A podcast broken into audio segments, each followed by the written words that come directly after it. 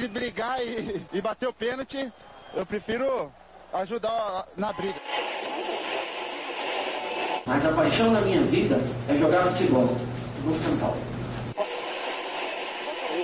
Eu só não falo palavrão porque eu sou um profeta, mas aqui é São Paulo. E começa agora mais um SPF Cast, o podcast da torcida tricolor.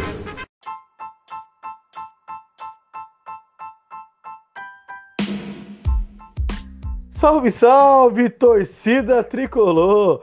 Mais um SPF Cast no ar. Se você está nos ouvindo, é o sexto seguido, amigos. É isso aí. O SPF Cast voltou e voltou firme, forte e com bastante frio, porque aqui em São Paulo hoje, na data da gravação, tá frio demais, cara. Parecendo picolézinho. Tô até de toquinha para quem tá, tá nos vendo no YouTube. E vamos que vamos. Vamos falar de São Paulo. São Paulo que, no dia dos namorados, reatou com a namorada Vitória, né? E, e fez muito feliz aí aos torcedores são paulinos. E eu não estou sozinho. Com certeza não, porque eu só falo groselha. Vou trazer pessoas aqui que me ajudam com os argumentos. Boa noite, Maria. Boa noite, Beto. Boa noite para os espectadores que estão aí assistindo a gente na live agora de noite, no, nesse frio absurdo de São Paulo.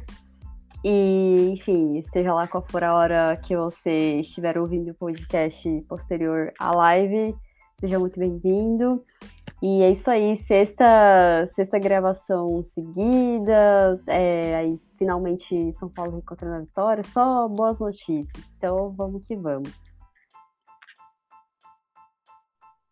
E ele, fã número um de King Naldo, sempre presente conosco. Boa noite, Leandro. Boa noite, faz frio em São Paulo, mas para mim tá sempre bom, como diria o poeta. Muito bom estar aqui para falar de São Paulo, falando de vitória. Eu já estava até desacostumado a falar de vitória, então muito bom estar aqui para falar do 1 a 0 contra o, contra o América Mineiro. Vamos lá, vamos falar de São Paulo. E aqui, Beto Silva que vos fala para falar de São Paulo. São Paulo via uma sequência muito grande de empates aí, né? Isso que estava incomodando nossos torcedores. São Paulo ficava flertando ali com a, com a vitória, só que a vitória não dava bola para São Paulo. Tava fazendo jogo duro, jogo difícil. O São Paulo batalhando, querendo, querendo, querendo, até que a vitória chegou nesse jogo aí com o América. E que foi um jogo à parte, né? Que o São Paulo jogou pessimamente. Péssimo, péssimo, péssimo, péssimo. Mas para quem gosta de números ou para quem é resultadista, tá ótimo, porque o São Paulo precisava muito desses três pontos. Leandro, São Paulo e América, seus parecer referente a esse jogo, escalação, uh, aquela coisa medonha que aconteceu no começo do jogo, que São Paulo não é o São Paulo. Eu fiquei. Eu fiquei, cara, parecia que o São Paulo. Todo mundo pegou a máscara do Jason do Gil, colocou e foi pro jogo. Ai, cara, eu, eu, vou querer já discordar de você, que você falou que é, o São Paulo fica flertando com a vitória e a vitória não, não, não dá muita bola pro São Paulo. Eu acho que é o oposto. A vitória se oferece pro São Paulo muitas vezes e o São Paulo não tá nem aí. O São Paulo deixa de lado pensando mais no empate, pensando na derrota, pensando em tomar a virada. Então eu acho que é o oposto, assim. Então a vitória tá aí, ó. Vários jogos desse tipo, Ceará, no Corinthians, é, qual outro jogo? No Havaí. A Vitória flertou com o São Paulo, ficou ali, olha, eu te quero, vem para mim São Paulo, e o São Paulo não quis. E nesse jogo, que por é, coincidência ou não, o São Paulo jogou pior de, dessa sequência lá de quatro, cinco últimos jogos que haviam sido quase todos empates, o São Paulo jogou muito pior contra o América Mineiro e muito talvez por conta da, da escalação de três zagueiros, sendo o Pablo mais improvisado lá na zaga também, que fez com que o São Paulo começasse muito mal a partida. Mas a verdade é que a gente reclamou que o São Paulo jogava apenas um tempo bom, e nesse jogo a gente não jogou nenhum tempo bom e ainda assim ganhou. Então, futebol não tem o menor sentido, essa é a lógica. Era um jogo que até o Rogério falou na coletiva que era muito pra gente sair com a derrota. A gente deveria ter tomado gol, foram as palavras do Rogério, mas não tomamos. Então, sei lá, não tem muito como que explicar. Não foi na tática, não foi no, na técnica, muitas vezes. mas foi talvez num, na sorte. As bolas que eram para ter entrado do, do América, com direito à lei do ex, do Boi Bandido, do Henrique Almeida, Henrique Almeida, acho que é o Henrique que entrou no final do jogo lá pelo América. Tinha tudo para o São Paulo tomar um gol e mesmo assim a gente não tomou. Conseguiu fazer um gol com o Patrick, que não tinha, não lembro dele ter marcado outro gol pelo São Paulo, para falar a verdade. Então, cara, teve uma relativamente boa partida do Gabriel Neves, que era muito criticado pela torcida e se apresentou de maneira até satisfatória no, no nesse jogo. Então, tudo que de, de parecia o um mundo invertido no Dia dos Namorados. São Paulo jogou pior do que tem jogado. Jogadores que jogavam, estavam jogando mal jogaram até relativamente bem. E, e, o gol saiu de alguém que a gente não espera. Enquanto o Caleri, que, em quem a gente deposita as esperanças, não teve boas passagens na finalização, né? Teve até algumas chances, mas não, não finalizou bem. Mas, na verdade, o São Paulo deu muita sorte e que a sorte nos, nos acompanhe mais vezes. Então, se for para jogar mal e, e conseguir o resultado, acho que eu estou aceitando nessa atual fase do campeonato. E aí, Maria? São Paulo, começo do jogo, testou bastante seu coração aí? Deu para ter uns mini ataque cardíaco? Pelo amor de Deus, só Jesus na causa. É, antes de, de falar o que eu achei do jogo, só complementar a informação do Leandro que Patrick, esse foi o segundo gol dele pelo São Paulo. O primeiro foi na Sul-Americana contra o todo-poderoso George Wilstermann. Que ele falou que tava fininho, né? Que faz, quando faz Sim. gol, tá fininho. Ah, é Ainda é verdade. cornetou a galera que, que critica a forma física dele. Enfim. É, bom, Pois é, gente, São Paulo aí aproveitou que era o dia dos namorados, decidiu mexer com o nosso coração, mas de um jeito negativo. Primeiro tempo, a América teve pelo menos ali umas quatro oportunidades de gol, assim, que contamos com, com a habilidade do Jandrei, mas também com a sorte, porque teve bola na trave. Então, assim, foi para testar o, o, cardíaco mesmo, foi bem complicado ali o primeiro tempo. E, e no primeiro, antes do jogo começar, já fui com o pé atrás, porque a gente teve a informação de que o Diego Costa tinha sentido, e aí ele não ia pro jogo. Rogério, apesar de não dar para entender muito bem, né, 100% qual é a ideia dele nas escalações, porque ele não libera a escalação do, do jeito convencional, vai pela ordem numérica das camisas. É, Tava todo mundo ali na dúvida se quem ia ser o terceiro zagueiro ia ser o Luan, se ia ser o Pablo Maia. No fim das contas foi o Pablo Maia. Não deu certo. E aí foi aquele show de horrores e já tava todo mundo ali segurando na mão de Deus, pensando, não, bicho, não.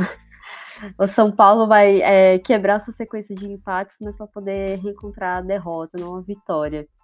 E que bom que ele conseguiu mexer a tempo né, o Rogério falou na, na coletiva que tiraria o Luan, independente dele ter se machucado ou não.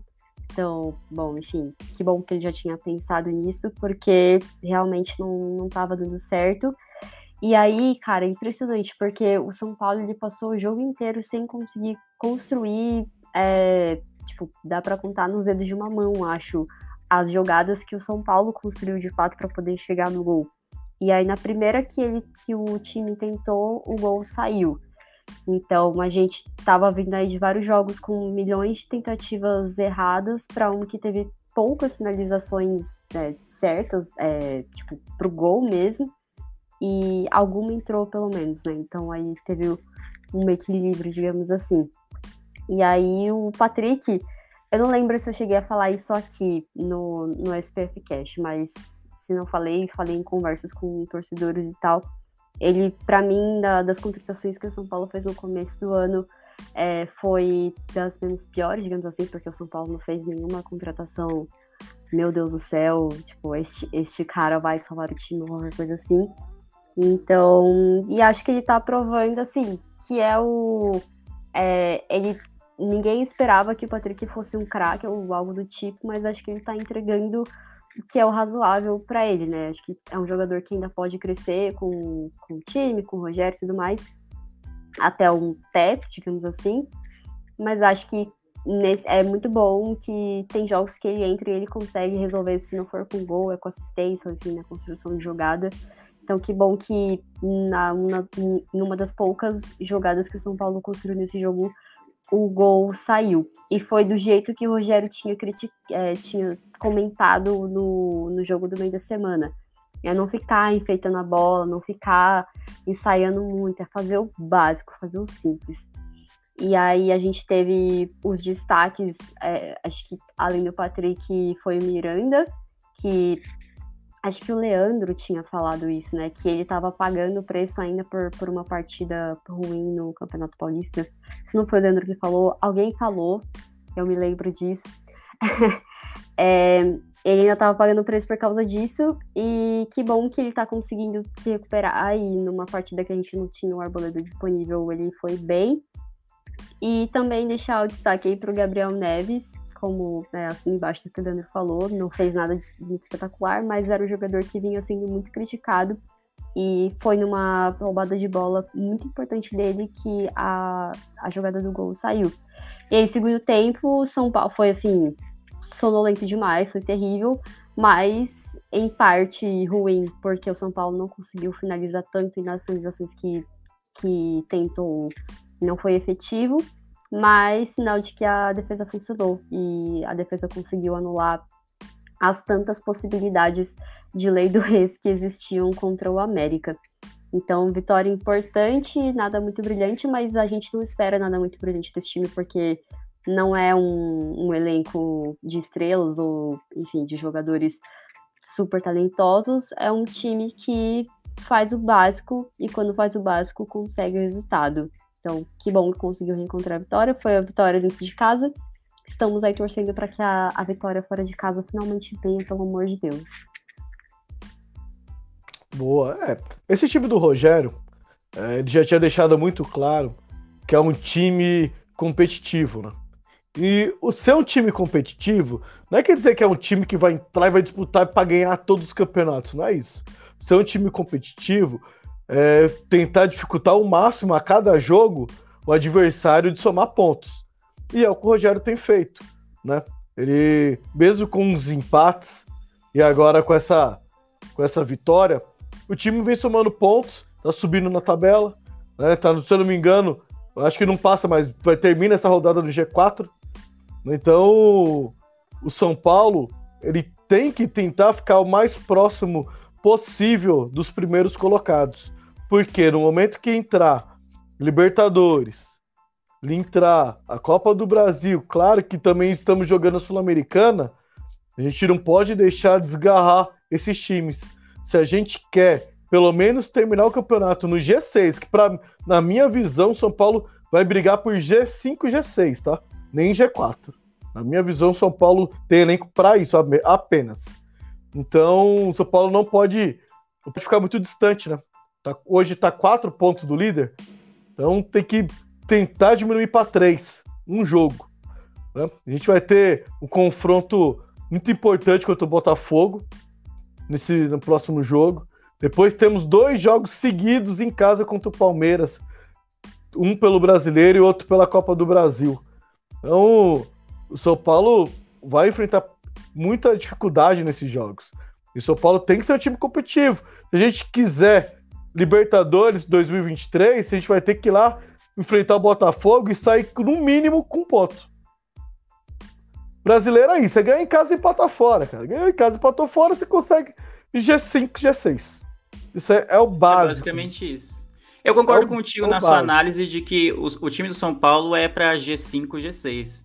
É torcedor que acha que a gente pode brigar pelo título não é que não possa acontecer, não é algo impossível, mas eu acho que é pouco provável que a gente brigue até o fim com o Atlético, com o Palmeiras. É, o Flamengo, não sei, o Flamengo vive um momento turbulento, apesar de ter um bom elenco, mas acho que Atlético e Palmeiras devem seguir nessa tocada assim por um bom tempo, especialmente o Palmeiras, que eu acho que é um time mais consistente. Queria dar boa noite para o Rafael Herculano, né, que tá, mandou boa noite para a gente aqui, que está acompanhando a live. E, mas eu acho que é isso, o time de São Paulo é a gente 5 G6, mas se deixar desgarrar os líderes, nem isso a gente pega. Então é, é, um tipo de campeonato que é longo e tem sempre a falsa impressão de que você pode perder muitos jogos ou perder alguns pontos que não vai fazer falta. Mas no fim a gente sempre sabe. Um, dois pontos em casa que a gente não ganhou, quatro, cinco pontos fora que poderiam ter sido ganhos, fazem total diferença no final do campeonato. E uma estatística interessante é que o São Paulo é o único time do campeonato que marcou gols em todos os jogos. Apesar dos pesares, e muito graças à, à capacidade do Caleri de marcar, mesmo quando as chances não são tão boas. E, mas o outro dado é que o São Paulo tomou gols em quase todos os jogos, exceto dois jogos. Do América foi um deles, que a gente não tomou gol. Então a gente faz gols quase todo jogo, apesar de não ser uma quantidade grande, mas sempre toma também. Então isso é o que tem nos afastado muito da vitória. Exatamente. É... São Paulo tem que saber sofrer, São Paulo tem que saber atacar. São Paulo, se quiser uh, atingir pelo menos o mínimo dessas metas, e vai ter que saber, porque temos adversários muito fortes. O Campeonato Brasileiro é totalmente diferente de um Campeonato Paulista. Né? Vocês citaram o Miranda. O Miranda não é por questão de um jogo. O Miranda ele não fez um bom Campeonato Paulista. Né? A gente tem que ser tem que ser realista. Ele não fez um bom Campeonato Paulista igual a temporada passada. Temporada passada o Miranda foi um monstro. Essa partida de ontem foi uma partida do Miranda da temporada passada. Jogou muito bem, lúcido das jogadas, seguro nas jogadas, não perdeu tempo de bola. Tomara que ele retome a confiança, que ele é um jogador muito importante ainda. E precisamos dele, porque nossa zaga, Léo, Diego, são jovens e eles oscilam. O Léo fez uma partida péssima ontem. O Léo foi muito mal ontem. Se não tivesse o Miranda seguro lá, eu acho que o São Paulo deveria ter tomado os quatro gols. De quatro chutes do, do América, o São Paulo tinha tomado cinco gols. Então, eu acho que o Miranda foi importantíssimo ontem. O Miranda ele tem que focar. Foco em treinamento, foco em melhorar a parte física. O Miranda é importante, precisamos dele ainda, né? Ele se provou que ainda é útil. O Miranda não é carta descartada, muito pelo contrário. Eu acho que ele cabe muito bem nesse rodízio junto com os zagueiros, né? Para ele fazer uma sobra, dependendo do jogo, né? O Tem próprio Miranda falou que ele estava incomodado com, a, com o fato de estar na reserva, né? Então acho que foi até importante esse período como sem a, é, sem a titularidade para para forçar forçá-lo a melhorar e tudo mais, voltar ao nível que ele teve no Paulista do ano passado. É outra coisa, né? Eu só não vou tirar o chapéu para ele que eu tô de touca. Eu só não vou tirar a touca porque eu tô com frio. Mas a gente tem que enaltecer a postura do Miranda, né? Porque ele tá no banco, ficou incomodado, não ficou fazendo burmurinho, nem soltando nada para mídia esportiva. Foi lá, apareceu a oportunidade, entrou, fez um ótimo jogo e falou: Estou incomodado. Ou seja, Rogério, estou treinando, estou quieto e se precisar, estou aqui. Ele fez o correto, ele tem que mostrar dentro de campo. Acho que essa é a postura de um capitão, essa é a postura de um líder, essa é a postura de um ídolo do clube. Então, Miranda tá de parabéns. Em... Aproveitando que você falou de mostrar dentro de campo, na minha opinião, alguém que não tem mostrado dentro de campo e ainda assim tem o carinho de muito boa parte da torcida é o Luciano, né? Para mim é algo que já Cara, que você eu... entrou, é, não, é, é uma situação complexa, né? Porque é um cara super identificado com a torcida, é um cara que já teve, já fez gols muito importantes pelo São Paulo, já demonstrou que gosta do clube, nunca demonstrou, tipo, corpo mole, nem nada desse tipo, que é o mínimo que a gente espera do, de um jogador, né? Mas geralmente conquista a torcida, e é por isso que ele tem tantos fãs. Já jogou bem com a camisa do São Paulo, mas sei lá, tem que um ano, vai dar para dizer praticamente. Dois que, que o Luciano não joga bem. Ele corre, ele se esforça, ele tenta, ele procura espaço, essa coisa toda, mas comumente ele não joga bem, não joga bem. Tanto que ele foi substituído, acho, se não me engano, no segundo tempo e passou da hora, né? Ele não devia nem ter. Na verdade, não deveria nem ter entrado, né? Talvez no segundo tempo para tentar mudar o ambiente do jogo, alguma coisa assim. Mas ele pouco contribui com as ações de ataque do São Paulo. Na realidade, ele geralmente até tem atrapalhado, né? As poucas vezes que o meio do São Paulo consegue criar alguma coisa e a bola cai no pé do Luciano, são, acaba sendo desperdiçado. Ele tá numa zica, numa fase tão ruim quanto o Rigoni, que também jogou no último domingo. E aí teve, teve um ataque que o Rigoni pegou a bola, acho que tinham três, quatro São Paulinos assim dentro da área, e ele tentou o chute, claramente desesperado para fazer o gol e, e, sabe, sei lá, sair a zica, e ele era só tocar de lado que alguém tinha alguém no meio assim da área e fazer o gol sozinho. Então, o Rigoni e o Luciano são jogadores que a gente gosta bastante, mas que tem sido difícil até para defender, assim, né? E, e, explicar, às vezes, a titularidade, especialmente o Luciano, que é mais titular, né? O, o Rigoni geralmente tem entrado poucos minutos só no segundo tempo. Não sei o que vocês Aprove... acham sobre isso. Aprove... Aproveitando o gancho aí do Leandro, é... essa era uma das pautas que eu deixei separado aqui. Qual é a dupla que a gente precisa, qual o jogador a gente precisa de achar para jogar com o Caleri? Né? Rogério começou a temporada com o Éder e a gente defendia o Éder aqui, porque o Caleri vinha fazendo muitos gols e a gente, pô, o Éder se esforça, o Éder faz um papel tático ali, entra na área, com os zagueiros, onde a bola sobra ali e o Caleri tá empurrando pro gol. Então tá funcionando a dupla.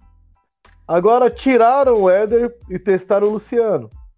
É, Luciano também não tá jogando bem e o Caleri continua fazendo gol. Então, eu acredito que nem o Éder nem o Luciano são, são os caras que estão fazendo com que o Caleri faz gol. Na minha visão, eu testaria o Rigoni, que você mencionou, daria a sequência de 4, 5 jogos com o elenco principal para ele, porque o Éder já teve essa oportunidade e não rendeu. Luciano teve essa oportunidade, não rendeu. O Alisson teve oportunidade, sei que não é um atacante, mas joga ele por beirada, solto mais próximo do, do atacante, não rendeu. Eu testaria tanto o Rigoni quanto o André Anderson. Para mim, esses, dois jogadores precisam de 4 ou 5 jogos com esse time principal para ver o que acontece. Porque o que o, o Alisson tá, tá rendendo, tá jogando para ser titular? O que que o Éder ou o Luciano tá jogando para ser titular? O Nestor rende jogo sim, jogo não. Pablo Maia parou de render. O Luan, a gente vai. Eu vou falar do Luan específico dele daqui a pouco. Por incrível que pareça, o jogador mais estável desse elenco é o Igor Gomes. Por isso que entra treinador, sai treinador, Igor Gomes é titular de São Paulo. Sempre defendi Igor Gomes. Então, Gostaria de deixar mas, isso claro mas, aqui. Mas, mas a pauta não é ele. A pauta é quem deve ser a dupla com Caleri. Maria a dupla ideal com Caleri não está disponível, que é Gabriel Sara. Então, na minha visão, pelo menos. Então, hoje, de quem a gente tem disponível, eu acho que vale apostar no Rigoni e também André Anderson, que, pelo menos na internet, a torcida é, tem muita expectativa nesse jogador e ainda não teve uma sequência e tudo mais. Então, eu acho que são, de fato, as duas peças que a gente tem que dar para apostar. Não sei se numa sequência ou se usa cada jogador em uma competição, já que o Rogério falou que, que o, o, a prioridade é o brasileiro. Tem também, aí a gente tem vários jogos contra o Palmeiras, então eu realmente não sei qual dos dois seria o ideal, porque o Rigoni, ele não teve a oportunidade de, pelo menos que eu me lembre, de jogar um, um jogo inteiro com o Cagliari ou de, enfim, ter uma sequência. Entrou algumas vezes, né? Às vezes entra como é, depois do intervalo. Então, talvez valha dar uma sequência para ele, porque pelo que a gente tem visto, o Rigoni, ele não vai ser mais o cara que vai fazer os gols, enfim, ele não, tem mais essa posição nesse time. Não sei se é por uma questão psicológica, ou, enfim, o Rigoni, ele é um mistério da natureza. A gente não sabe o que aconteceu com ele depois que o, que o Crespo foi embora, mas o fato é que aconteceu e precisa se dar um jeito nesse, nesse jogador para que ele renda. Então, talvez ele jogando como o cara para poder é, entregar a bola pro, pro Caleri é, seja, seja melhor até para ele, né? Para ele não tirar essa, essa alcunha que ficou em cima do, do jogador. Então, concordo com o Beto de que André Anderson e Rigoni são os jogadores para tentar fazer a dupla com o Caleri, que é o que a gente tem disponível hoje. Realmente, sim, Luciano para mim é a última opção hoje, é, apesar de tudo, tudo mais, desse sócio, etc, etc mas não está sendo suficiente. Então, se não está sendo suficiente, não tem por que deixar ele em campo. E o Éder não rende também, né? Acho que é uma opção, é algo que a gente tem disponível, mas não seria minha, minha primeira opção hoje também. Não, porque ali, Eleandro, vamos ver se você concorda comigo. Eu não gosto do Rigoni quando ele entra para jogar aberto. Eu sei que ele cruza bem, sei que ele tem a facilidade com as duas pernas, só que eu prefiro ele na ponta da área, perto do gol, onde ele tá mais próximo para finalizar. Eu prefiro ele trazendo a bola de uma perna para outra para finalizar do que ele jogar aberto, trazendo a, a bola de uma perna para outra para cruzar. Foi assim que ele foi o grande Rigoni que a gente conheceu, perto da área. Onde a bola vinha, ele chutava e era meio gol, porque ele, os chutes dele têm direção. Essa bola que você mencionou do América, se fosse o Rigoni com confiança, ele ia pegar aquela bola de primeira. Do jeito que ela veio, ele ia bater de primeira e ia fazer o gol. Ele ficou sem confiança, ele dominou, ele nem trouxe para. Porque normalmente, quando você vê o Rigoni numa jogada daquela, ou ele vai, ele vai trazer para a perna oposta para finalizar. Ele só pegou e chutou. Reto, na frente da em cima da marcação. Então ele, ele tinha duas opções: ou ele pegava de primeiro ou ele trazia para a perna esquerda e fazia o gol sem contar o passe. Né? Então, para mim, Rigoni, ah, Rigoni tá merecendo titularidade? Não. André está merecendo titularidade? Não, porque a gente não viu. Mas os que estão jogando merecem titularidade? Também não. Então, por isso eu faria o teste. O que você acha, Leandro? Você só falou do Luciano, fala dos outros. É, eu falei do Luciano, é, pô, Luciano é aquilo. Gosto muito dele, é, foi muito importante já para São Paulo, mas não tem condições de ser titular hoje.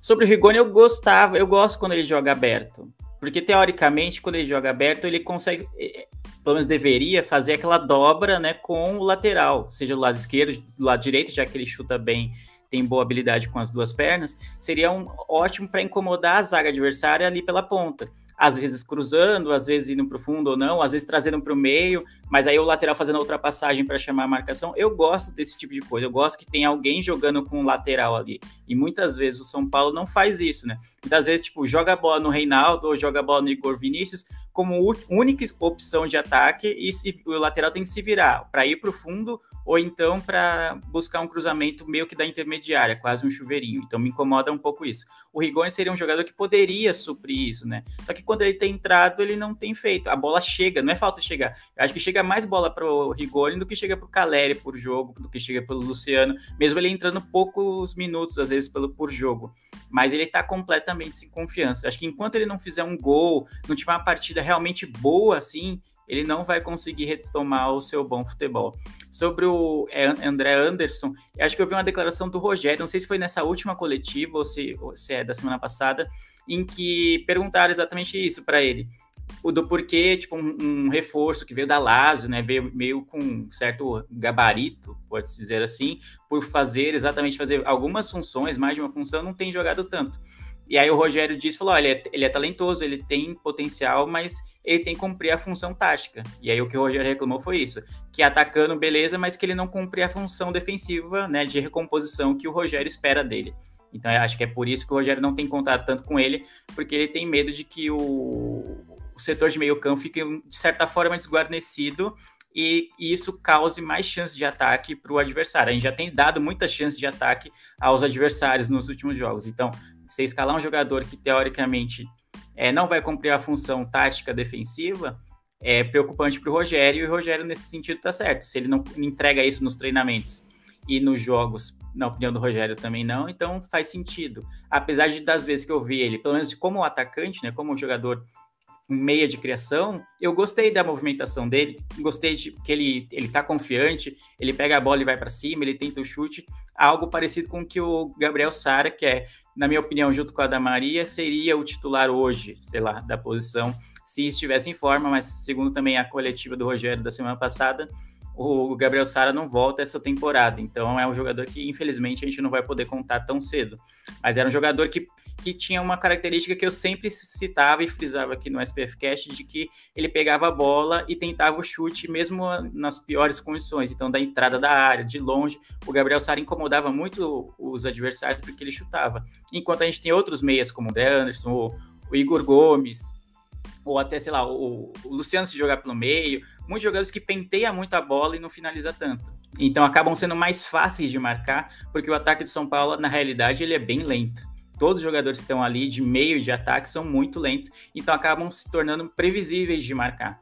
E é muito por isso que a gente acaba fazendo muito gol com cruzamento, seja do Reinaldo ou do Igor Vinícius, porque é, é, são os dois jogadores que aceleram mais o, o, o, jogo. Eles têm uma função clara: pegar a bola, ir para o fundo, cruzar e tentar fazer uma assistência dessa forma. Os, os outros jogadores, especialmente do meio para frente, eles penteiam muito, driblam para trás, como a gente reclamou já do Igor Gomes, apesar dele ter um papel tático importante, e acabam sendo fáceis de ser marcado. E acho que é por isso que o São Paulo incomoda tão pouco assim pelo com jogada construída e acaba fazendo tantos gols é, de cruzamentos ou então de bola é, bola parada e assim por diante, escanteio, coisas desse tipo. Então é difícil encontrar um que seja o titular é, por mérito hoje. Acho que seriam apostas. Então, nesse sentido, eu concordo com que você. É, a, a, sua premissa de tentar apostar em alguns jogadores, mesmo que eles não estejam tão bem, porque realmente ninguém está bem. Essa é a verdade. Tirando o Caleri ali na frente, que tem marcado e tem feito.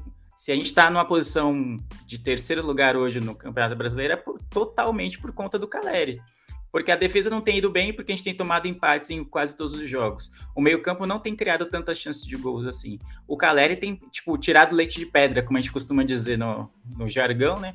Porque uma bolinha que chega, em geral, ele guarda, e é isso que tem acontecido. Então é muito pouco para um time que briga por G3 hoje, ou briga por G4, sei lá que seja, mas que sonha com uma vaga na Libertadores e quem sabe algo mais. Então é muito pouco. A criação do São Paulo é muito pobre, muito pobre, essa é a verdade. Seja quem joga ali, seja Igor Gomes, seja Rigoni, seja o Luciano como falso 9, qualquer coisa desse tipo, tem sido muito fraca a criação no São Paulo. A gente tem dependido muito dos nossos laterais. Boa. Bom, acho que referente à dupla com Caleri, é isso. A gente explorou bastante aí o pouco que a gente tem disponível. Eu queria chamar a atenção de vocês agora para a gente falar um pouco do Luan. É, esse contundiu, infelizmente se contundiu no, no último jogo. Só que o Luan, o Luan que a gente conheceu, campeão paulista, campeão fazendo gol em final, é, mordia tudo, corre, tava em todos os lugares do campo. Hoje, para mim, ele é um Jusilei. Porque o Jusilei chegou muito bem no São Paulo, jogou muito a primeira temporada, foi para as férias, voltou pesadíssimo, não conseguia dar combate, não conseguia colocar, ocupar o espaço do campo. E vendo o jogo do São Paulo ontem, foi triste ver a atuação do Luan. Parece que ele é um ex-jogador em atividade não consegue sair do lugar. Eu queria ouvir de vocês o, qual foi a percepção de vocês referente ao Luan. Bom, eu começo. é, bom, eu não sei se, se é muito justa a comparação com o Jusley, porque é um jogador que tem muitas nuances além, mas assim, olhando pro, pro seco, né, para realmente só a questão física e de como ele voltou depois de uma boa temporada, realmente é assim, é o, o que a gente tem em mente mais próximo de, de algo que aconteceu. É diferente do que a gente teve com o Caleri, por exemplo, que ele chegou pesado também no São Paulo, passou as séries, ele voltou fino e, e, se tornou de novo aquele Caleri que a gente conheceu e pelo qual a torcida se apaixonou e tudo mais. Só que o Luan tem a questão da lesão. Então é muito complicado e eu não não entendo muito para poder falar em termos técnicos e, e, do que realmente se ele já deveria estar em forma, porque é uma pessoa que tá, é uma lesão muito complicada e que a gente não sabe realmente quando que ele vai voltar a jogar no nível em que ele estava antes, né? Ele fez um bom jogo nessa temporada que foi contra o Curitiba e depois disso, infelizmente, né, ele chorou saindo do campo, não sei se chorando de dor, chorando pela situação, porque o Luan, ele é um jogador formado em Cotia e que aparentemente é um desses jogadores que entende o peso da camisa do São Paulo e tudo mais, pelo menos essa é a minha percepção, eu não enxergo ele como um dos tantos é, jogadores que vou usar aí o termo chinelinho, é, que, que não se importa, que tá só curtindo o tempo no, no departamento médico. Então, é, não é, não é como, como o Beto, segundo Giovanni, está aqui é, deixando comentário na nossa live. Impressionante, né? O cara, ele não vem e ele acusa os outros de, de ser chinelinho, né? Tem, é, tem, né? muito cara de pau. hipocrisia. Mas, enfim. É, bom, sobre o Luan. Então, eu acho muito triste essa situação, porque não é um jogador que, para mim, aparenta estar fazendo algo né, que meio que largou mão, como eu acho que aconteceu com o Jusilei em determinado momento. Então, eu espero que ele consiga se recuperar é, a tempo de, de conseguir jogar no alto nível que ele tem com o Rogério. E aí eu não sei se é algo que depende só dele, que depende, enfim, da, da lesão em si, mas a minha torcida é para que ele consiga se recuperar. Agora, o que eu acho é que tanto o Rogério Ceni quanto a própria torcida precisa ter em mente que é um jogador que não dá para a gente contar agora é, de, de ter expectativa de que ele vai entrar logo, sabe? De que ele vai voltar rápido.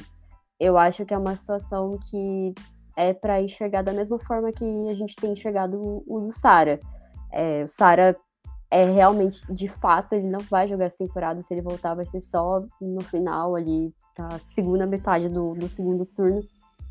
Então, não é um jogador com quem a gente está contando para essa temporada. E o Luan, eu acho que é a mesma coisa. Se não for pela lesão em si, é pela recuperação pós-lesão, que está sendo muito demorada e a gente não, não tem como saber ainda quando que, vai, quando que isso vai acontecer. Então, acho que o que é importante para a gente é lidar com essa realidade. O Luan não está bem. A gente pode torcer para que ele se recupere, para que ele volte a jogar no, no, alto nível dele antes dele ser vendido também, né? Porque a gente não sabe quando que ele vai ser liberado para ir para a Europa.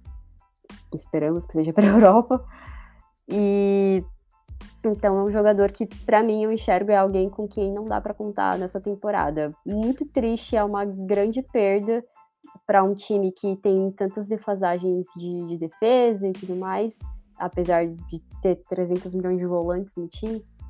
É, então, acho que é triste, mas não tem que fazer. Assim, depois desse jogo, acho que dá para encarar essa situação como não dá para contar com o Luan nessa temporada. E se der para contar, não vai ser em jogos importantes, vai ser num jogo ou outro para ele poder entrar para ter ritmo. E deixo aqui meu desejo de, de recuperação para ele. Eu acho que é até bom que ele fique realmente fora, sabe? Mas que ele fique fora com esse objetivo de entrar em forma e tudo mais, de se cuidar, de não ficar forçando, sabe? Porque não sei se essa situação do, do jogo de ontem foi uma situação que forçou, talvez, não sei. Então, se for para ele ficar fora para conseguir realmente se recuperar, para a gente ter um jogador em alto nível de novo, então que ele fique fora e a gente espera.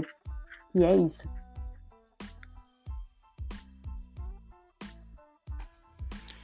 É, sobre o Luan, é uma pena para mim. Eu acho muito triste quando um jogador jovem, como é o Luan, como também é o Gabriel Sara, tem uma lesão tão grave assim e que tenta voltar e não consegue, né? Você percebe o esforço, é, você sabe que quando a lesão é grave, o jogador fica muito tempo em fisioterapia, fazendo um trabalho separado do grupo. Então, isso é algo que mexe com a cabeça do jogador, né? De estar tá afastado, de ver todo mundo jogando, todo mundo ser relacionado para os jogos e ele não.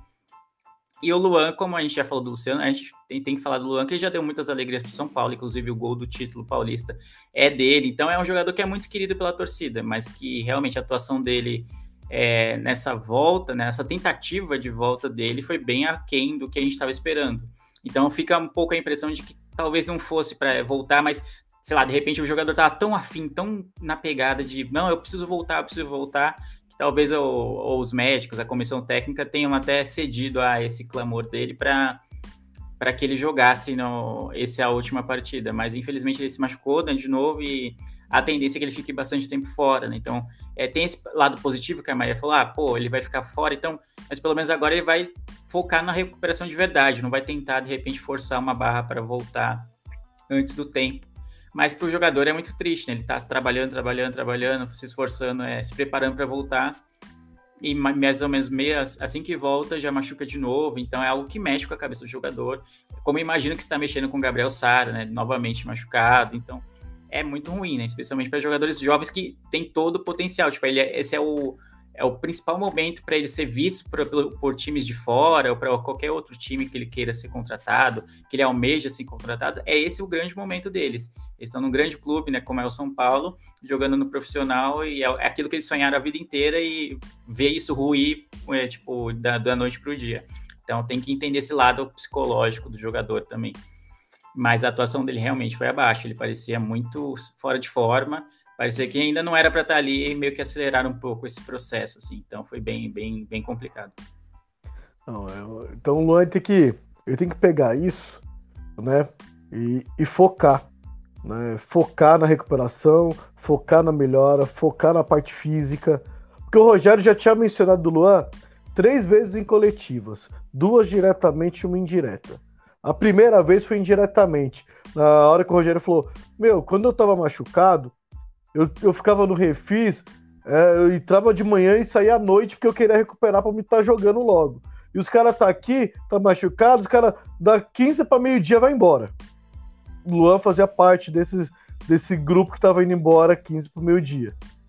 Depois ele menciona o Luan falando que o Luan não estava jogando ou só estava tendo poucos minutos porque ele precisava de entrar em forma. Essa foi a época dos jogos que ele estava da Sul-Americana, entrava aqui, entrava aqui. Então ele realmente precisava entrar em forma. E a terceira vez foi a que o Rogério falou: Lua, tecnicamente, como primeiro volante, é o melhor jogador que temos no elenco. Mas, novamente, frisou: precisa estar em forma. Lua não estava em forma no jogo de ontem. Ele não estava em forma. Isso ficou nítido. Se não estava nítido para ele, se ele achava que ele estava em forma, o jogo de ontem mostrou que não estava. Então ele tem que pegar tudo isso e usar isso para recuperar. Tanto lesão, quanto físico, quanto confiança. Ele é importante? É. Tecnicamente, é importante? É bom? É. Minha comparação com ele foi só a forma. Voltou, voltou igual o Jusilei. Por que igual o Jusilei? Não estou falando tecnicamente. No momento que saiu, era o melhor da posição e voltou sendo o pior da posição. E tem muito potencial e muita qualidade. Como o Leandro disse, agora é o momento de ir para fora, que é 22, 23 anos, é, o, é a faixa etária máxima que os grandes europeus buscam. 24, 25, já vai para segundo, terceiro mercado. Mas o primeiro mercado é os 22, 23, que é a idade que eles têm agora. Era para estar tá jogando, tanto ele, tanto o Sala, está mostrando seu futebol. Infelizmente, estão machucados e não estão podendo mostrar. Só que não pode se deixar bater. Aí não entra só a parte física, né? Aí entra realmente a parte da mentalidade de jogadores. Por isso que os clubes têm psicólogas, fazem não só a parte física, fazem esse tratamento com os jogadores. E é preciso. E eu faço até um apelo para a parte da família, que a parte da família é muito importante. Então tem que dar apoio, tem que dar incentivo. Não pode deixar baixar a cabeça. Não pode deixar ficar acomodado. Então esse é um apelo que eu peço aqui, tanto para a parte de coordenação do São Paulo, quanto a parte da família do jogador, porque nós, torcedores, vamos fazendo essa parte toda vez que ele entrar em campo. A gente vai gritar o nome dele, a gente vai apoiar, vai falar bem e vai criticar se for mal, igual a gente está fazendo hoje. Então, Luan, esperamos pelo seu retorno. Vai lá, se trate e traga mais alegrias para nós torcedores. É...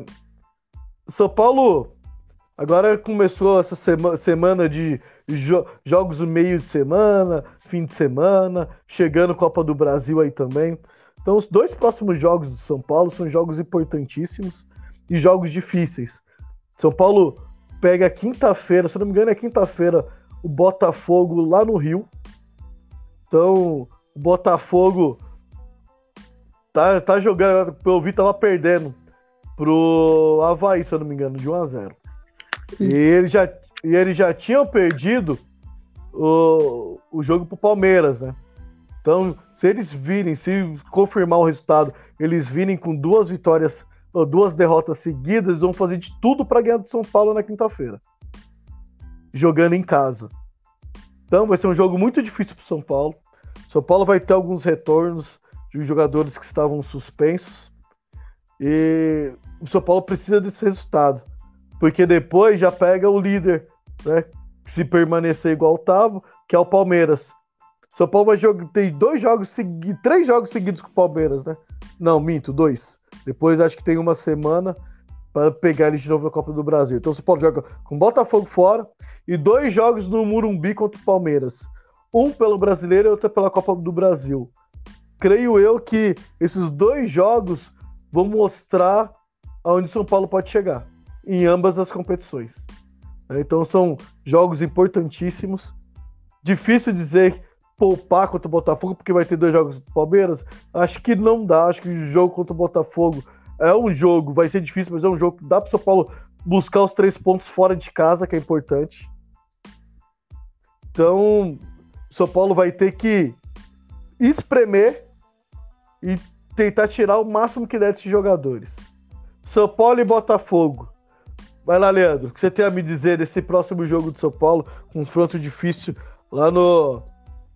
Eu esqueci o nome do estádio agora do Botafogo. Engenhão. Newton Santos. É, o famoso Engenhão. Lá mesmo. Exatamente.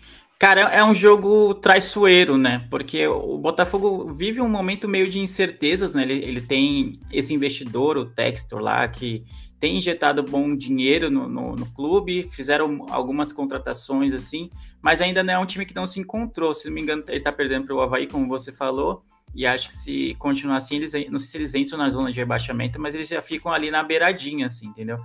Já ficam bem próximo de uma zona que não era que a, que a gente esperava quando viu que o, o clube seria comprado né, por um investidor estrangeiro e aquela coisa toda. Mas é uma temporada que eu acho que vai ser de transição ainda para o Botafogo. Tem sido já né, de transição, mas aí eles precisam sobreviver essa temporada para que no ano que vem né, os investimentos sejam feitos na Série A né, e não na Série B.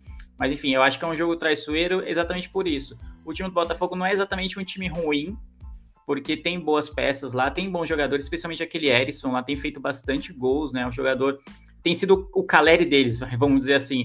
Quando nada dá certo, o meio-campo não consegue criar, é, as laterais, sabe, não, não, não cruzam com qualidade. Ainda assim, espirra, sobra uma bola e ele, ele guarda. Então, ele tem tido uma, um aproveitamento muito bom e tem sido tipo um refúgio ali nesse time do Botafogo, que ainda é um, parece um, é, sem ser pejorativo, parece um catado, né? Porque parece que ainda não é, o técnico não encontrou a, o jeito ideal de jogar, as peças que devem ser titulares ali naquele time. Então, é um jogo traiçoeiro por conta disso. Porque o São Paulo, te, teoricamente, é um, é um time melhor, é um elenco melhor do que é o do Botafogo hoje. Mas também não tem jogado tão bem assim para que você fale, pô, o São Paulo é muito favorito para ganhar lá fora, né? Para ganhar no Rio de Janeiro. Então, é um jogo pode ser chave para essa sequência que a gente vai ter, que é duríssima, dificílima incluindo três jogos contra o Palmeiras. Então é um jogo que, se a gente ganhar, vai dar uma certa tranquilidade, especialmente no brasileiro, porque caso aconteça uma derrota para o Palmeiras, que já que é um clássico no brasileiro e pode acontecer uma derrota, especialmente com a fase que o Palmeiras está, o efeito vai ser um pouco menor. Agora, se tiver perdido para o Botafogo e perdido para o Palmeiras na sequência, a gente vai chegar muito fragilizado para as disputas da Copa do Brasil, eu acho. Então, seria bom a gente estar um pouquinho mais seguro, com uma pontuação maior no Brasileirão, para chegar no mata-mata contra o Palmeiras, que vai ser, tipo, duríssimo, duríssimo, duríssimo.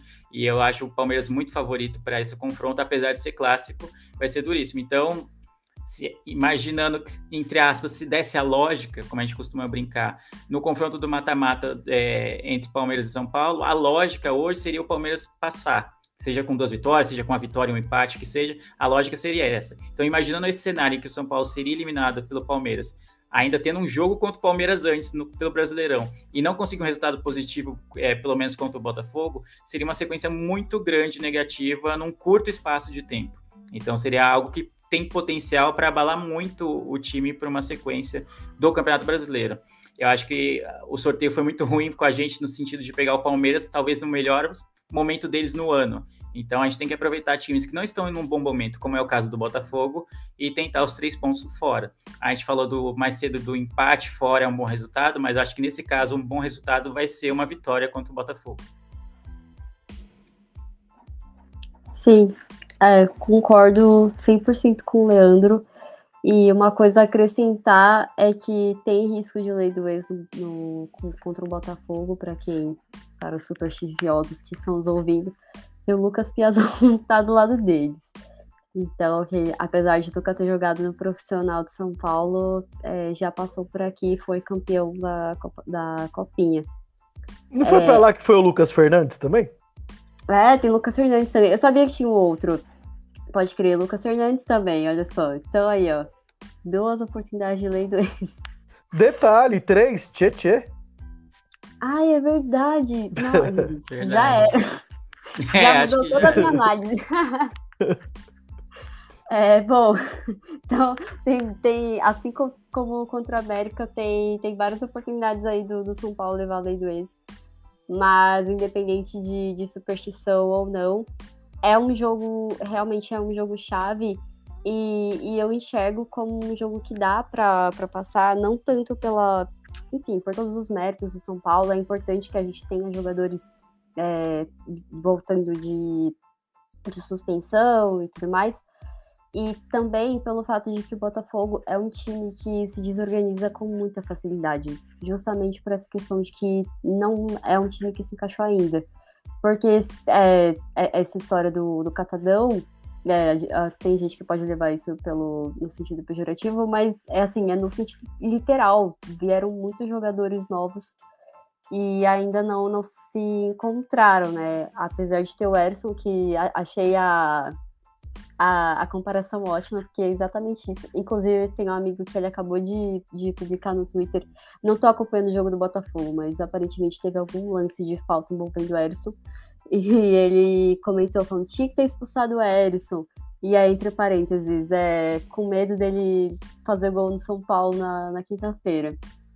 Então, é um jogador perigoso, mas é um jogo muito mais ganhável do que contra o Palmeiras. Que Palmeiras, apesar. Se o Gil tivesse aqui, ele ia estar falando. Não, porque a moeda cai em pé. E o São Paulo, você tem. Gente, estamos fazendo aqui análise com o cérebro, tá bom? Com emoção, óbvio. Óbvio que a gente vai estar torcendo pelo São Paulo com todo o nosso coração e, e a fé e tudo mais. Isso é óbvio, nós somos São Paulinos, ninguém aqui torcendo contra o time. Mas olhando de forma é, racional, a gente precisa entender que o Palmeiras ele é o time a ser batido no país hoje. É, tem o Atlético Mineiro, tem o Flamengo e tudo mais, mas o Palmeiras está muito à frente e é hoje o líder do brasileiro. Então, e, e ainda tem essa sequência de jogos. Então, é muito importante que o São Paulo vença esse jogo contra o Botafogo. Então, é, é, vai ser necessário um trabalho mental muito grande com o time. Espero que o Rogério esteja fazendo isso. Inclusive, eu ia até comentar isso no, no nosso outro bloco de, de, de tema, que eu queria muito entender como funciona o trabalho psicológico dentro do São Paulo, porque faz anos que isso é um problema no time, sabe? Entra e sai jogador, entra e sai técnico, e é visível o quanto isso é um problema, sabe? O São Paulo não conseguiu vencer o Campeonato Brasileiro em 2019, tinha 10 milhões de questões ali envolvendo é, o Diniz, tudo mais, tudo mais, mas... 2020, é, né? Sim, então, é, é 2020, 2020. Confusa, é. A pandemia, gente, ela faz a gente perder a, a do tempo. Você Mas, citou o Diniz ficou até emocionada, foi. Exatamente. É, bom, então foi ali se perdeu um campeonato que estava na nossa mão por uma questão é, psicológica.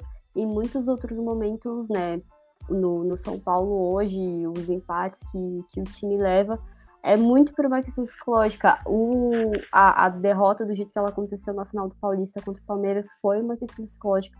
Então, se tiver algum setorista do São Paulo aí escutando a gente, se puder, por favor, investigar isso, porque eu acho que a torcida tá no direito de saber, sabe, como isso é feito, porque é surreal o quanto isso é um problema enorme dentro do time. Então, vai ser muito importante é, fortalecer essa questão mental. Tem todos os problemas físicos, os resultados e tudo mais, mas esse jogo contra o América mostrou que, apesar de o América não ser o time mais forte do Brasil hoje, não estar entre os times mais fortes, mas é um time chato, é um time perigoso, como a gente bem viu. Mas mesmo com a, os tantos desfalques que tinha no, no elenco, São Paulo conseguiu vencer, conseguiu segurar. Então, esse vai ser um jogo também para acho que para agir da mesma forma e contar aí com essa, essa facilidade que o Botafogo tem de se desorganizar. Vai ser muito importante vencer esse jogo e concordo com vocês de que é, se o São Paulo vence esse jogo e aí vai contra o Palmeiras, né, independente do que acontecer lá, vai, vai é, chegar com muito mais conforto em relação à tabela e também mais tranquilo, é, ou enfim, menos desesperado, digamos assim, pro, pro jogo da, da Copa do Brasil. Boa. Fiquei sabendo aí que o Nicão vai estrear contra o Palmeiras, hein? A mosquinha veio aqui assim, ó, no ouvidinho assim, ó. Nicão, Palmeiras. Então, Nicão, fiquei sabendo, hein? Ele vai estrear nesses dois jogos contra o Palmeiras, a estreia do Nicão, hein? Eu depois queria ter essa cobre. fé toda aí. Tem depois que gravar isso pra cobrar depois. Depois Corta. me cobre. É. Segunda-feira estaremos aqui comentando o jogo do Botafogo e o jogo do Palmeiras, o primeiro dessa sequência. E estreia do Nicão vai ser contra o Palmeiras, hein? Ó, eu tinha falado lá no nosso grupo isso foi no jogo contra o Havaí. Eu tinha falado de ser 1x0 gol do Patrick. É que eu adiantei uma semana. É, era contra o América. Então começa com A, 1x0 gol do Patrick. Olha lá, tá em casa. Eu já sabia, eu só, eu só errei ali o time. Eu já sabia que ia acontecer. Ai, meu Deus. Fico... Ainda, falando do Botafogo ainda, acabou o jogo, né? O Havaí ganhou do, do Botafogo no Rio de Janeiro, que é algo que parecia improvável é, pelo, pelos dois times. Antes disso, o Botafogo perdeu para o Palmeiras de 4 a 0 e também perdeu para o Goiás em casa. Então faz muito tempo que o Botafogo não ganha um jogo, especialmente em casa. Então tem tudo o quê? Todo o cenário para que ele ganhe do São Paulo e se recupere no campeonato na quinta-feira. Uma noite. Na noite não, acho que vai ser à tarde, né? Porque é feriado, acho que o jogo vai ser à tarde. Vai ser de tarde. Inclusive, numa tarde fria no Rio de Janeiro, tem tudo para o Botafogo se recuperar contra o São Paulo. Porque tá muito, tipo, é, tá, entre aspas, muito fácil, vamos dizer assim. Ah, o Botafogo não ganha de, de ninguém, perdeu pro Havaí em casa, perdeu pro Goiás em casa, perdeu pro Palmeiras também. Aí que, a, a tendência era o São Paulo ganhar, ter uma vida mais fácil, né? Aí eu aposto que não vai ser tranquilo assim, não. São dois times que têm muita dificuldade em criar, né, jogadas, assim, muita dificuldade em, não só em criar, mas em marcar gols, né? Se não é o Caleri, se não é o Erisson ali, é, são times com ataques que pouco produzem. Então vai ser. Tende a ser um jogo feio. Essa é a grande verdade. Espero que seja feio quanto foi contra o, contra o América, mas que a gente saia com o resultado positivo, os três pontos aí para ajudar nessa jornada. O importante é vencer. Ninguém aqui tá, tá procurando futebol bonito.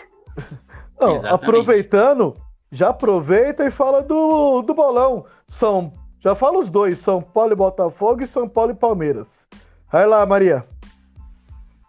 Esse jogo contra o Palmeiras é no Morumbi ou é no Allianz? É, Morumbi, Morumbi. Pelo brasileiro. Ah, Morumbi tá. pelo brasileiro. Tá, contra o Botafogo. Vai, ó. Vou, vou, vou botar fé nesse time. É 2x1 pro São Paulo. E no Morumbi. É... Ai, 3x2 pro São Paulo. Jogo movimentado, hein? Rapaz. 3x2. E aí, Leandro? Eu acho que contra o Botafogo vai ser um a um. Um gol de Caleri e um gol de Erisson para para é, como chama, ser coerente com o comentário que eu fiz anteriormente sobre o Botafogo e sobre o São Paulo. Eu acho que é um jogo traiçoeiro, como eu disse antes, e que o São Paulo tem tido muita dificuldade fora de casa, tanto que a gente não venceu ainda fora de casa.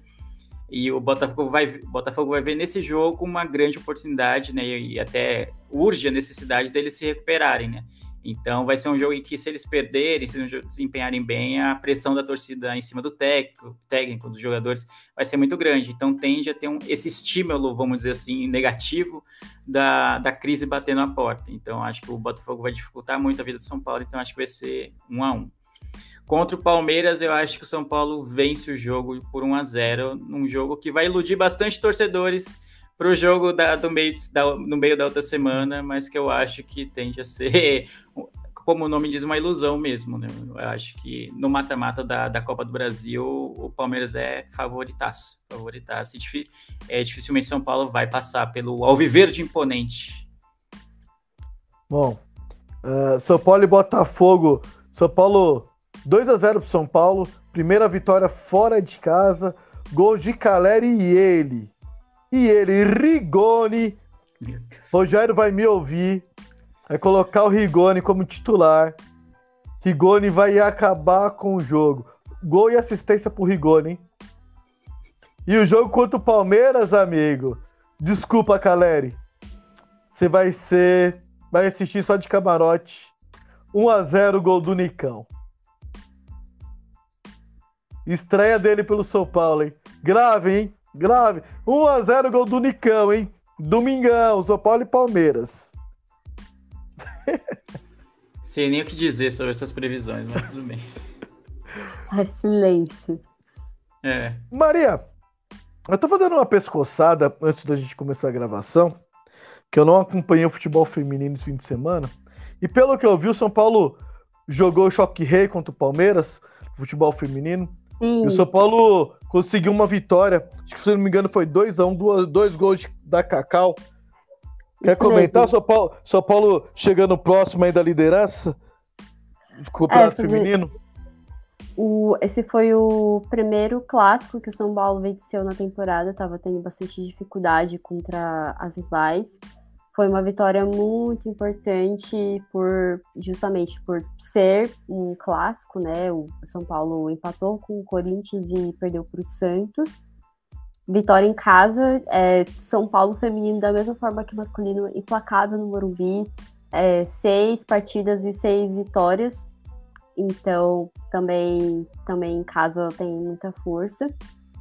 E, e o jogo foi muito importante, o resultado também, justamente por isso, né? Para poder se aproximar do G4. Eu tô gostando muito desse brasileiro feminino desse ano, porque ele tá bem mais competitivo do que dos anos anteriores, né? Dos anos anteriores sempre, né, normalmente era o Corinthians, mas em outros anos também o, Flamengo aconteceu isso. É, um time só se sobressaía, largava muito na frente e já saía na frente no, na, na fase do mata-mata. E esse ano tá bem embolado G4, São Paulo conseguiu se aproximar ali. Então a gente tem Inter, Palmeiras, Corinthians e São Paulo no G4. Tá bem interessante para quem é, quiser começar a acompanhar a partir daí. Tá bem legal. Então foi uma vitória importante. São Paulo ali quase entregou no final, como sempre, porque é, acontece muito isso. O time dá um, uns vacilos que não é de hoje. Mas que bom que, que a vitória veio, uma vitória num clássico, choque rainha.